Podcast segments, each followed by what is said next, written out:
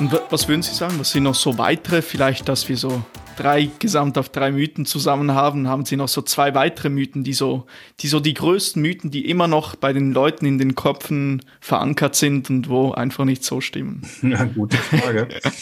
Also ein Mythos, der mich ja auch immer noch zu Weißglut treibt, ist der Mythos, dass Kinder kein Krafttraining machen sollten weiß nicht, ob das in der Schweiz auch so äh, postuliert wird oder, aber es ist einfach, es ist Quatsch. Also es ist einfach, ich kann es gar nicht anders ausdrücken. Es ist Quatsch.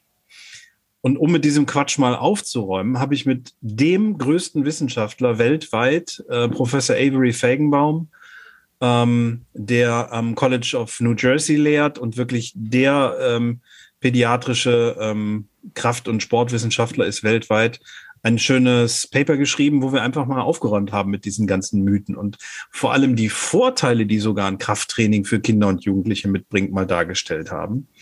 Also ähm, das habe ich auch damals der Regierung geschickt, der Bundesregierung, mit der Bitte, das mal an ähm, das Kultusministerium, respektive die äh, Ministerkonferenz der Kultusminister weiterzuleiten, weil ich auch denke, dass im Schulunterricht hier noch Aufklärung Aufklärungsbedarf ist, dass jetzt ein älterer ähm, Sportlehrer auch versteht, nee, die Handel da hinten in der Ecke, die ist nicht zum Rosten da, die ist zum Bewegen da.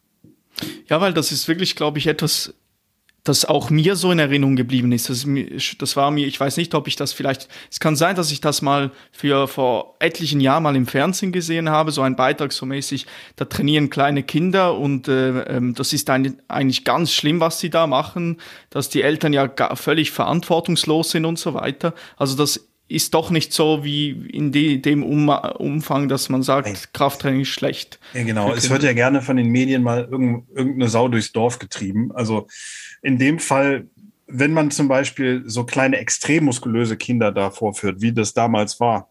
Das war eben klar, das ist natürlich dann ein Extrem, das sollte ja auch nicht so sein, oder? Genau, ja. richtig. Und vor allem hat man da natürlich auch den Verdacht, der, der Substitution, also dass man da irgendwie vielleicht Dopingverdacht hat.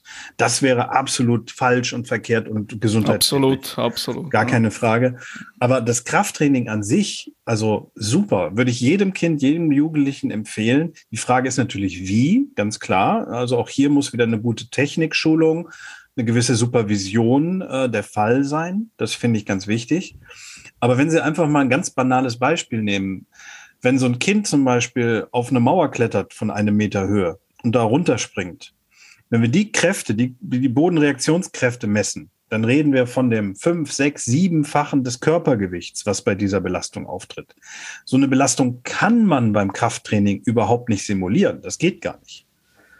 Ja, weil ich kann ja nicht, wenn ich jetzt 100 Kilo wiege, mit 700 Kilo Kniebeugen machen. Das ist, ist ja unmöglich. So starke Menschen gibt es nicht. Und deswegen, wie gesagt, ich hätte da null, gar, also null Angst, meinen Kindern Krafttraining beizubringen. Wenn es denn natürlich auch adäquat ist, ne? weil wir wissen ja auch, Kinder haben einen gewissen Spieltrieb ähm, und wollen was Lustiges haben. Das heißt, ähm, die müssen auch ein bisschen animiert werden. Da muss sich der Trainer halt auch ein bisschen Gedanken machen, wie der das Krafttraining verpacken kann. Äh, in, in Spielform vielleicht. Ja, das macht schon Sinn. Mhm. Also ein auf jeden Fall, dass man technisch zur Seite steht bezüglich eben die Ausführung etc., wie viel Gewicht und so weiter. Ja. Absolut, wie in jedem Sport auch. ja. ja. ja.